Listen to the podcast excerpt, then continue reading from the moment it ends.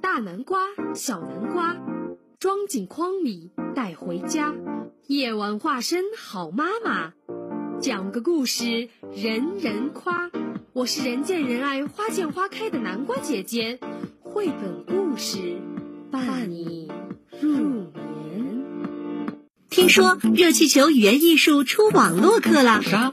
网络课干啥的？学播音、学语言？学语言，呃，学表演？嗯，学表演。那那我能当主持人吗？那你想当主持人吗？当然啦，那还不赶快来上课！小雨老师小严老师，化身可爱的卡通形象进行教学、基本功训练，语音训练、示范朗读，表演展示，反复回看。不断学习。十节课让宝贝爱上说话。有时好奇心是一种缺点。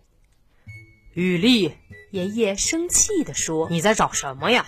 这个柜子里没有你需要的东西。”我只是瞧瞧爷爷。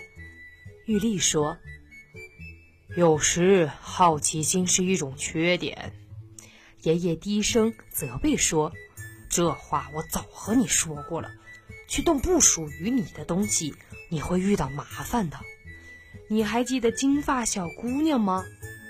她呀，闯进三只熊的屋子，喝了熊宝宝的蜂蜜粥，弄塌了他的椅子，还在他的床上睡着了。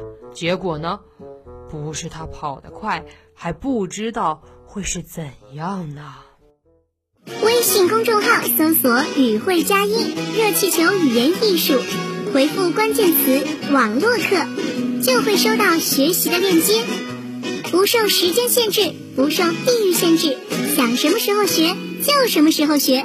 爱上语言，爱上热气球。